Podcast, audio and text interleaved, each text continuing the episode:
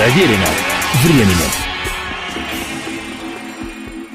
Приветствую всех, я Олег Челап, и эта программа «Проверено временем». Сегодня в цикле «Знаменитые оркестры мира» часть вторая повествования о человеке-легенде по имени Глен Миллер и о его знаменитейшем оркестре, ставшем сначала американским, а вскоре и мировым брендом.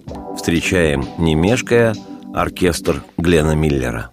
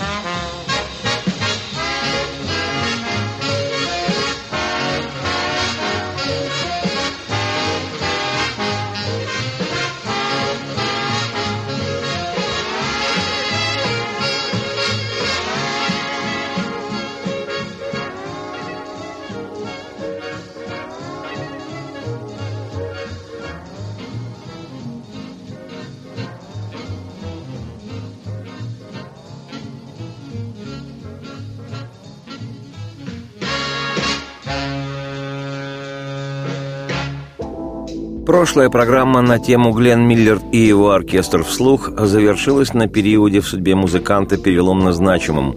Повествование мое приостановилось по хронологии в первой половине 30-х годов прошлого века, когда Глен Миллер был, казалось бы, на пороге создания своего оркестра. И сегодня мне хотелось бы по возможности рассказать еще и о том джазовом котле, в котором варился Миллер Глен. То было великое время в истории американской и мировой музыки. По большому счету, все началось в 1927 году. На ту пору 23-летний тромбонист Глен перестал сам себя обманывать, бросил обучение в университете штата Колорадо и переехал в Лос-Анджелес, где познакомился с немалым количеством высокоточных джазовых музыкантов – проявив недюжинную прыть по части украшения диезов и бемолей, а также повышенную степень контактности, или, как сейчас говорят, тусовочности, Глен уже вскоре играл в знаменитом тогда танцевальном оркестре Бена Поллока. Об этом персонаже я подробнее расскажу сегодня же, но чуть позже. Просто личность это для американского джаза грандиозная – а Миллер, поиграв у Бена Поллока во второй половине 20-х и поддавшись в город-герой Нью-Йорк, снова присоединится к оркестру уже обновленному Бена Поллока в середине 30-х, и становление самого Глена как музыканта и аранжировщика, и создание его собственного оркестра в немалой степени связано с работой именно у Бена Поллока. Но сейчас все же о Глене Миллере. Поработав с оркестром Поллока сначала в Лос-Анджелесе, а затем и в Чикаго, Миллер Глен в 1928 году решил переехать в город-герой Нью-Йорк, где, вопреки круглосуточному и точному служению музыки, решил жениться – у музыкантов такое случается. Женой амбициозного парня стала его давняя подруга Хелен Баргер, с которой Глен познакомился еще во время учебы в Колорадском университете. Знаю доподлинно, если накануне свадьбы на вопрос родственников или близких друзей семьи невесты «А кто у нас муж?» звучит ответ «Он музыкант», то реакция спрашивающих стопроцентно предсказуема – они закатывают глаза и с сочувствием, сквозь которое проглядывает недоумение и даже легкая брезгливость, произносят «М «Понятно». Хрестоматийно известный факт из истории Глена Миллера. В первую брачную ночь, к изумлению молодой жены, Хелен, новоиспеченный муж, тромбонист Глен – отправился в Гарлем играть свой джаз на джем-сейшене с уже тогда звездами, барабанщиком Джином Крупой и трубачом и певцом Луи Армстронгом. Начало семейной жизни было положено.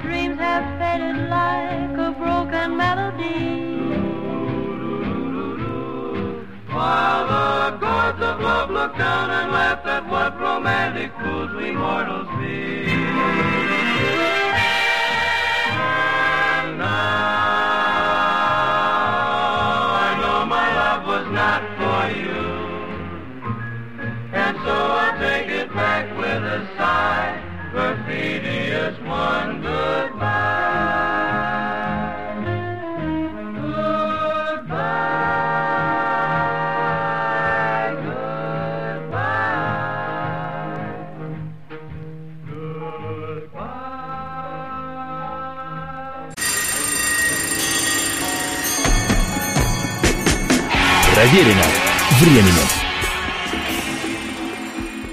О зародившейся в середине 20-х годов дружбе еще безвестных музыкантов, а в будущем мировых знаменитостей великих джазменов Глена Миллера и Бенни Гудмана я рассказывал в прошлой программе.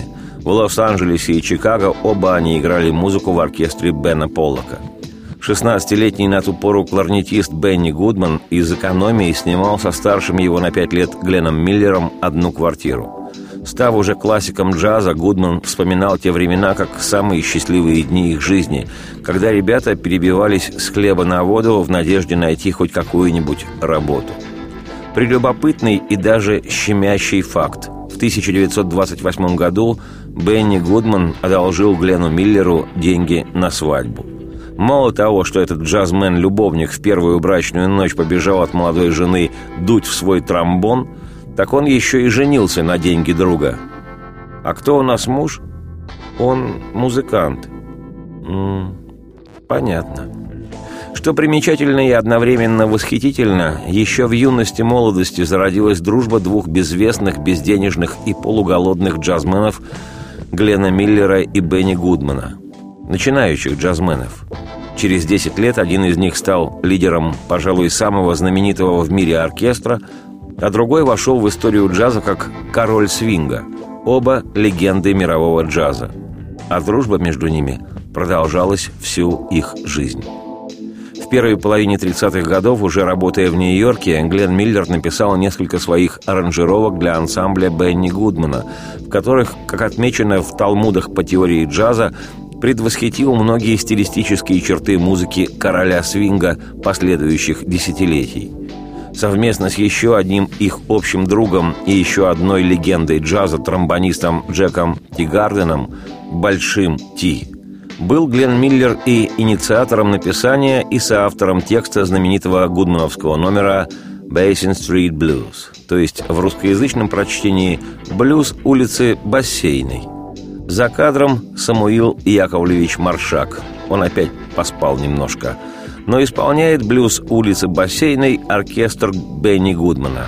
А вот аранжировка вещи Глена Миллера – еще, может быть, не окончательно фирменно-миллеровская, но уже, что называется, на подходе. Узнаешь на раз. Да и слова в песне написаны Гленом Миллером. Запись 1935 года. Любуйтесь. Down the Mississippi, we'll take a boat to the land of dreams. steam down the river down to New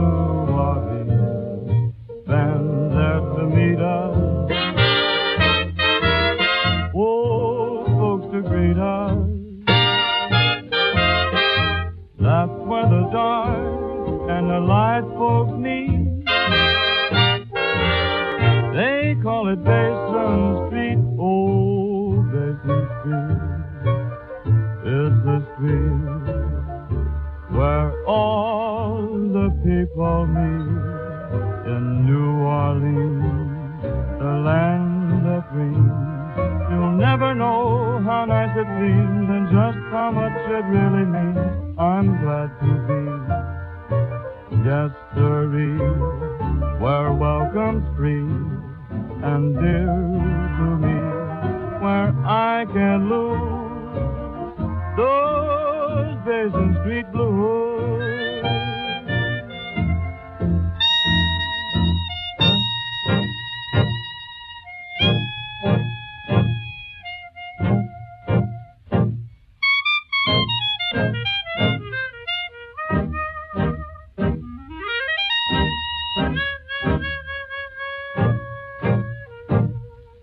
Открою тайны, если скажу, что в конце 20-х годов прошлого века в ведущих капиталистических странах разразился мощнейший, ставшим в итоге мировым экономический кризис, получивший название «Великая депрессия».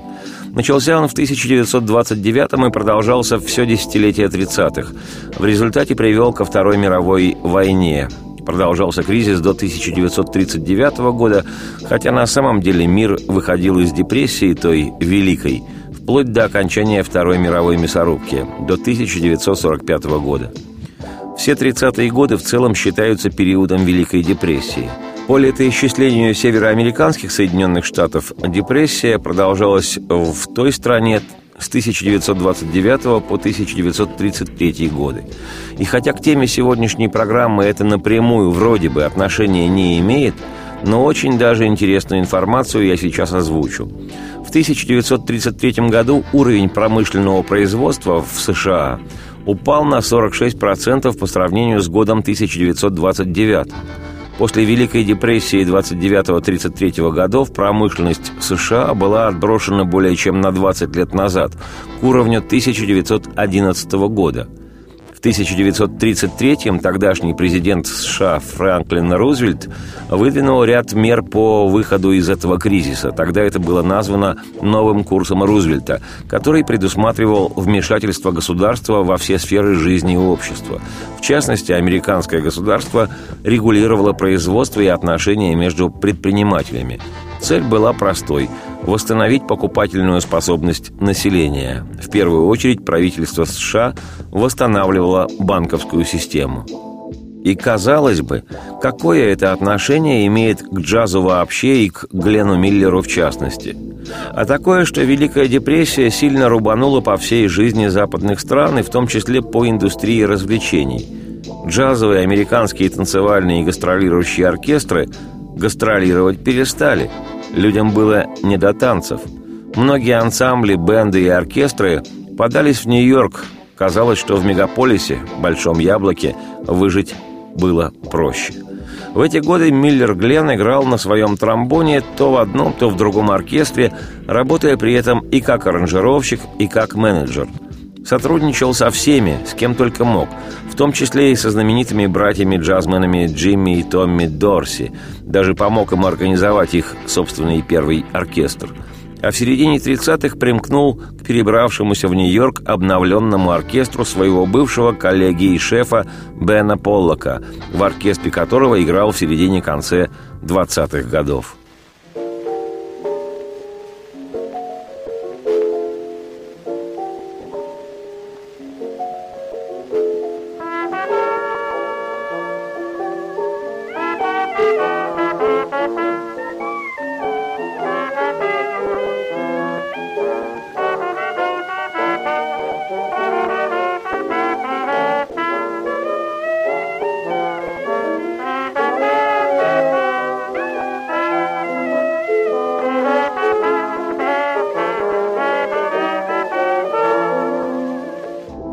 Вообще-то Бену Поллоку, человеку с удивительной артистической, звездной и трагической судьбой, можно и нужно посвятить отдельную программу, и я однажды непременно это сделаю.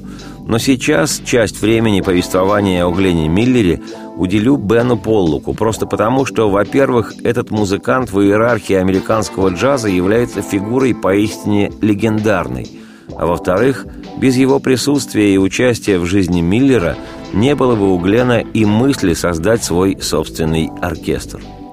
Бен Поллок, Бенджамин, или, по-русски говоря, Вениамин, Веня, поляк, был практически ровесником Глена, всего на полгода старше Миллера. Поллок родился в 1903 году в Чикаго, как отмечено в летописях, в хорошо обеспеченной семье – в начале 20-х годов прошлого века, когда в североамериканском воздухе повсеместно носилась веселая бацилла пружинистого джаза, а в нашем русско-советском воздухе в то время уже тяжеленно повисла чума стального социализма, 17-18-летний Бен справедливо выбрал не революцию, но джаз – барабанщик-самоучка, он стал играть в местных танцевальных бендах и, видимо, играл знатно и заметно, поскольку вскоре получил приглашение выступать в колыбели американского джаза в городе Новом Орлеане. И не абы с кем, а с модной, самой классной в то время группой New Orleans Rhythm Kings – короли ритма Нового Орлеана – Похожее название спустя более чем 50 лет соорудил бывший бас-гитарист Rolling Stones Билл Уайман. Его нынешняя группа именуется «Короли ритма Билла Уаймана». Впрочем, это так, к слову. Поиграв со звездами местного значения, Бен Поллок, величина вполне самодостаточная, отметился и как соавтор нескольких вещей, ставших впоследствии настоящими джазовыми стандартами, то есть такими номерами, без которых невозможно себе представить репертуар мирового джаза и которые знает каждый уважающий себя джазмен. Одним из таких стандартов, к сочинению которого приложил руку 90 лет назад, еще в середине 20-х годов прошлого века, Бен Поллок, стала прекрасная вещь с экстравагантным названием «Блюз крыши из луженой меди» – «Tin Roof Blues». Проверено временем. Вещь эту бенд «Новоорлеанские короли ритма» записали, внимание, в 1923 году. Еще жив был дедушка Ленин. Вот как звучит эта роскошь из джазовой глубокой старины.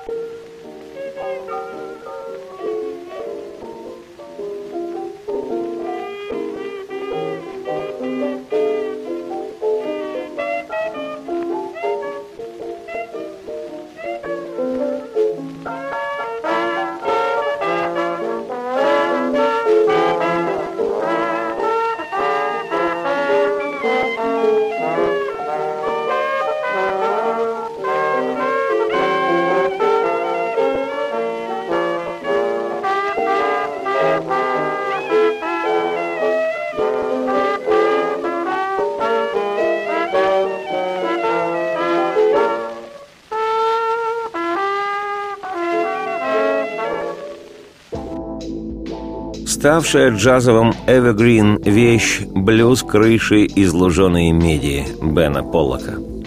История гласит, что к числу барабанщиков-виртуозов Бена Поллока причислить не получалось никак.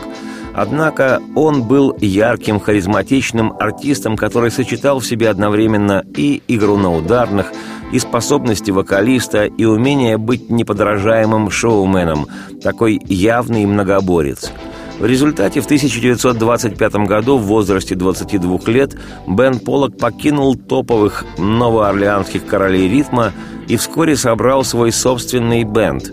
Шаг, замечу я вслух, наглый и решительный – и вот в новом оркестре Бена Поллока, который получил название Бен Поллок и его «Калифорнийцы», и собрались хоть и безвестные, но мощные уже тогда молодые музыканты, которые впоследствии станут частью истории мирового джаза. Как я уже сегодня говорил, это и 16-летний на ту пору кларнетист Бенни Гудман, и названный впоследствии отцом джазового тромбона Джек Тигарден – много еще кого, и, собственно, сам Глен Миллер, который у Полока в оркестре был одновременно и тромбонистом, и аранжировщиком, делая свои самые первые на этом поприще шаги. В 1927-м, только-только начиная работать с Беном Поллоком, 23-летний Глен аранжировал для его оркестра первые две композиции. Одну из них мы сейчас будем слушать. Это вещь «Did I Do?» Исполняет оркестр Бен Поллок и его калифорнийцы. Соло на кларнете исполняет, играет вслух 18-летний Бенни Гудман. Ну а аранжировка и тромбон, напомню, Глен Миллер. Запись 1927 года.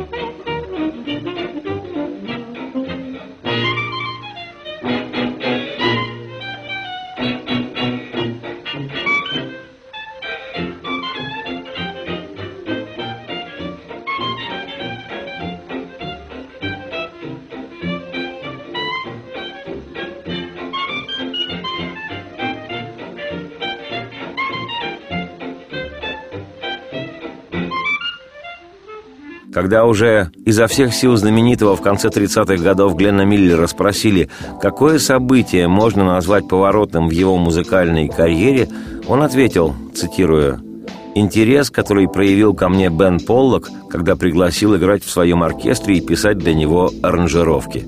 Цитате конец. Биг-бенд Поллока Бена был настоящим джаз-оркестром, и именно там Миллер Гленн и прошел свое джазовое крещение – Помимо сотрудничества с Полоком, упомянутых мной сегодня других кудесников джаза, поработал Глен Миллер и с Редом Николсом, выдающимся джазовым трубачом. В период с 1927 по 1931 годы у него насчитывалось три собственных бенда, которые отличались друг от друга по составу музыкантов и с которыми тот записал немалое количество музыки. Признаюсь, сам я никогда не начинаю свой день с того, что внимательно слушаю по несколько часов к ряду эти композиции. Но для любителей джаза, для истории этого жанра, значение трубача по имени Ред Николс огромное.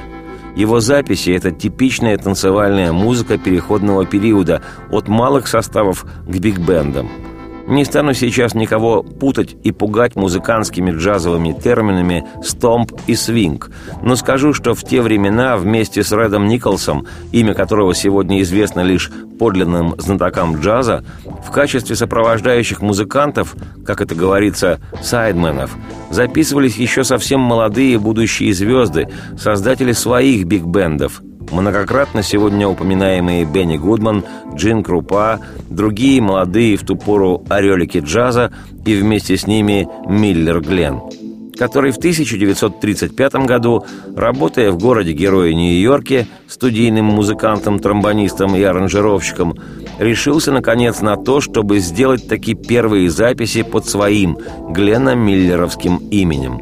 И на фирме «Коламбия» вышла пластинка с двумя пьесами. Одну из них «Blues Serenade» — «Грустная серенада». Мы сейчас и будем слушать. Фактически первая запись под грифом «Глен Миллер всерьез». 1935 год рождения.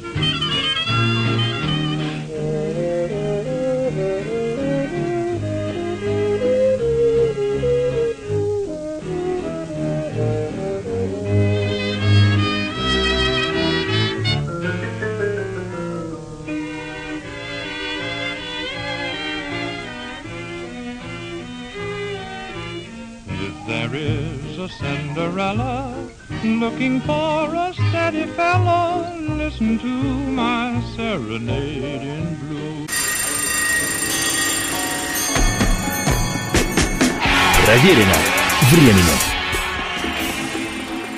Сегодня, когда известно, что уже в 1938-1939 годах Глен Миллер стал национальной, а там и мировой звездой, не придаешь особого значения тому, что запись эта, что называется, не пошла. Но для музыканта в возрасте 31 года, который с 11 лет стал учиться играть на тромбоне, в 14 уже сумел купить на заработанные доением коров деньги свой первый инструмент – а с 17 лет принял главное в жизни решение стать профессиональным музыкантом, не явившись при этом на школьно-выпускную церемонию вручения аттестата зрелости по причине отъезда на выступление, читай «Оголтелые танцульки», для, повторю, музыканта в возрасте 31 года первая пластинка «не пошла» означает, как бы это сказать помягче, кирдык – тем паче, когда вокруг такая бурная, кипящая джазовая жизнь. Конкуренция сумасшедшая. И с понурой головой Миллер вернулся к своей работе. Играл в разных оркестрах, в частности у английского бенд-лидера Роя Нобла. И в то же время продолжал делать аранжировки для многих других музыкантов но при этом не переставал думать, грезить, мечтать, ворожить о своем оркестре.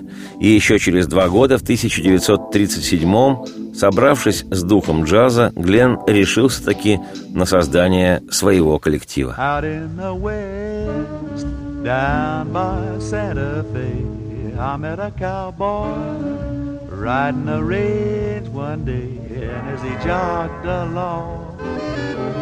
I heard him singing a most peculiar cowboy song.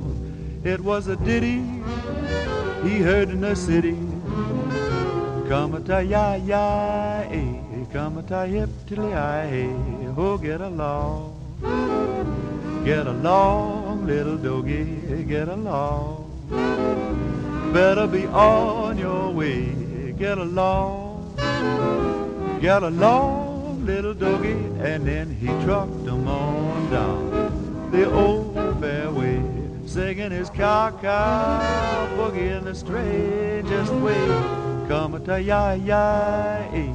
come a ta yip tilly hi, singing his cowboy song was just too much. He's got a knocked out western accent with a Harlem touch. It was raised on loco weed. He's what you call a swing half-breed, singing his cow-cow boogie in the strangest way. Come a ta ya ya, hey, come a hip tilly hey.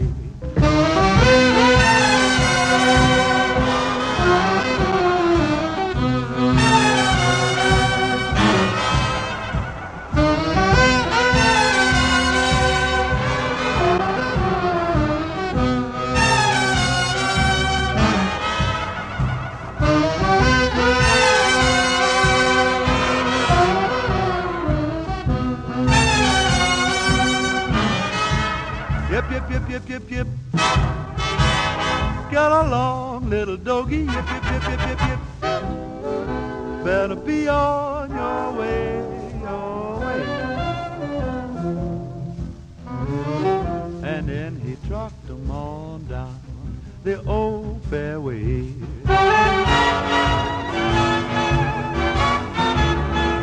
Come to ya ya, eh, come to hip till ya hey.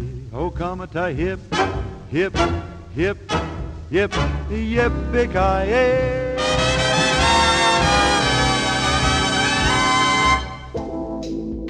Реализовав свою мечту и собрав собственный биг-бенд, оркестр Глена Миллера, о господи, как об этом мечталось.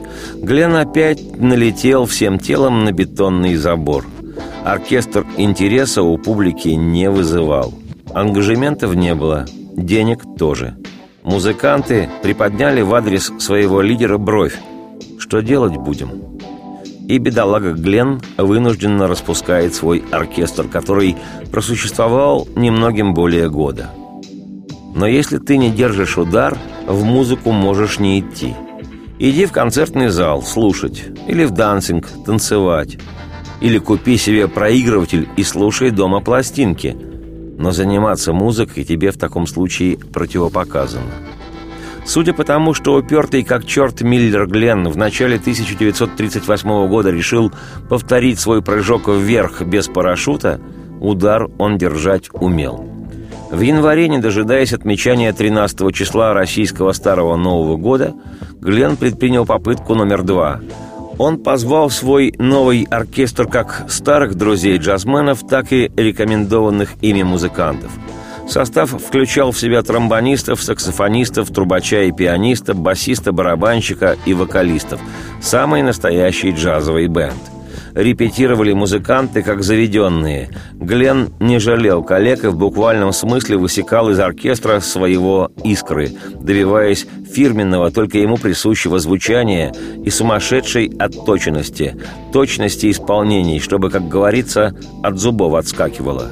И, о боги, Старания Глена и его команды были вознаграждены. Оркестр неожиданно получил ангажемент в престижном казино, откуда велись радиотрансляции, удивительнейшим образом рекламирующие новый бенд – оркестр Глена Миллера. Впрочем, о том, как судьба подхватила в свой ласковый и теплый ветер Миллера Глена и оркестр его, как понесла над землей к распахнутым небесам, счастливо для музыкантов утыканными звездами и луной, я, Олег Челап, автор и ведущий программы «Проверенным временем», непременно поведаю в следующий раз. А сейчас радости вам вслух и процветайте!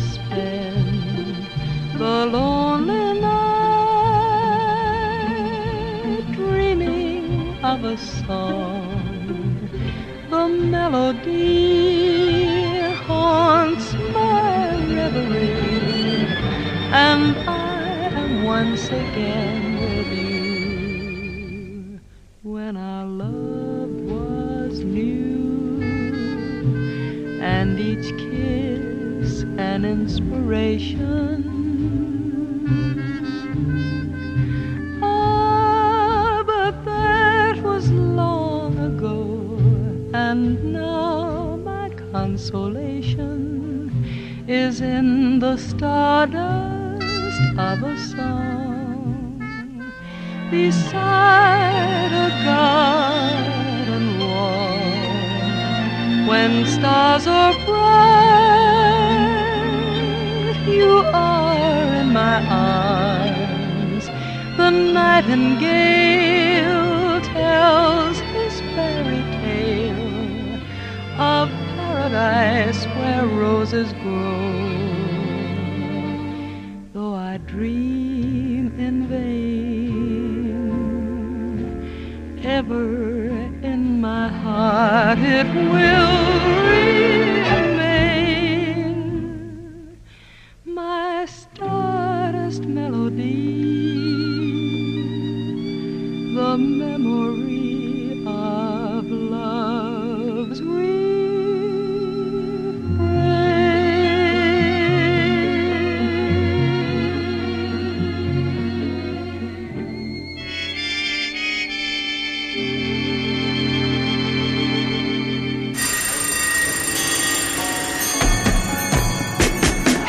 Проверено временем.